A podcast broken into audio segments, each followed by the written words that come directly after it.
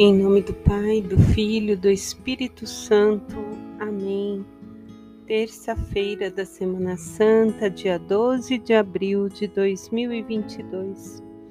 E à luz do Espírito Santo, peçamos ao Senhor sabedoria, entendimento, fidelidade, amor, compreensão para ouvi-lo, viver o que ele nos pede e segui-lo. Hoje o Salmo 71, versões 70 diz: Minha boca anunciará a tua justiça.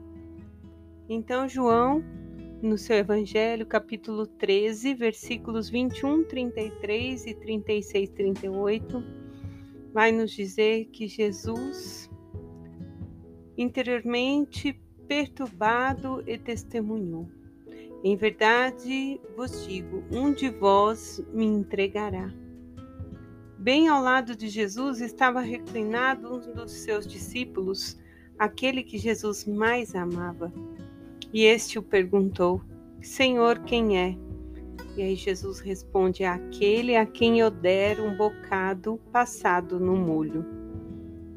Então Jesus molha e dá ajudas e diz: O que tens a fazer, faze logo.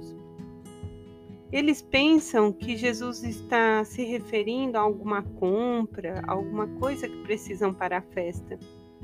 Judas sai e Jesus então diz: Agora foi glorificado o Filho do Homem, e Deus foi glorificado nele. Para onde vou, vós não podeis ir. E Pedro então pergunta: Senhor, para onde vais? Senhor, por que não posso te seguir agora? Eu darei a minha vida por ti. Então Jesus diz a Pedro: Darás tua vida por mim? Em verdade eu te digo: não cantará o galo antes que tenhas negado-me três vezes. E hoje nós vamos refletir um pouquinho sobre a via sacra. Mas antes da nossa reflexão sobre a via sacra, vamos refletir um pouco brevemente sobre esse lindo texto que é o início da paixão de Jesus. E aí nós podemos destacar que Jesus está à mesa com os discípulos, com aqueles que participam da sua vida. É um momento de partilha, momento que eles estão ali celebrando. Tem o amado, o discípulo amado, que representa a todos nós que somos amados por Jesus, porque aos pés da cruz ele nos dá a sua mãe e nos dá representando através do discípulo amado todos nós a ela. Daí nós vemos que muitos dos que seguiam Jesus aderiram aos seus ensinamentos, porém não se comprometeram em fazer o caminho da cruz. Mas Jesus continua os tratando com amor.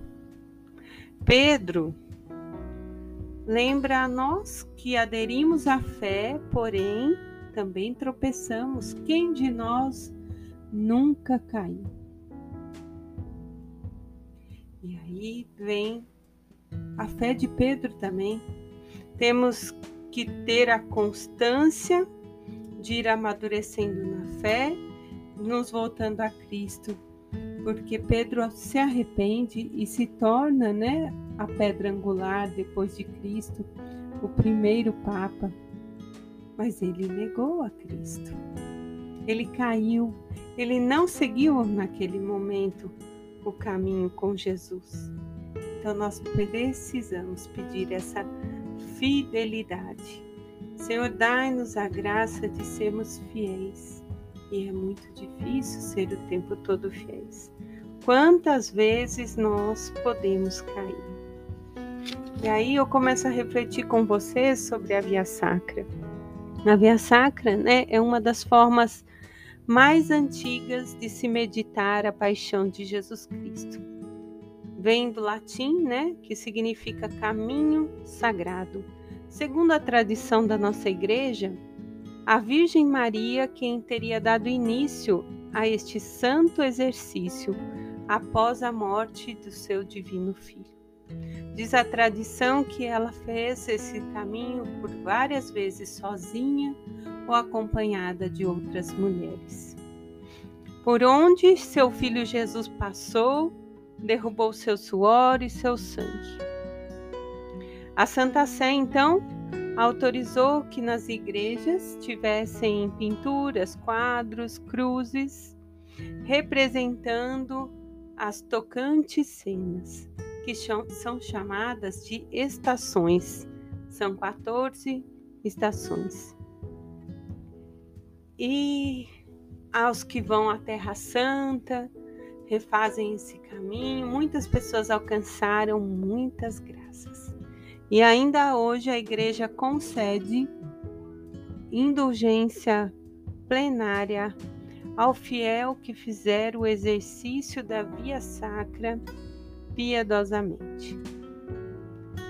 Essas indulgências podem ainda ser lucradas em qualquer dia do ano.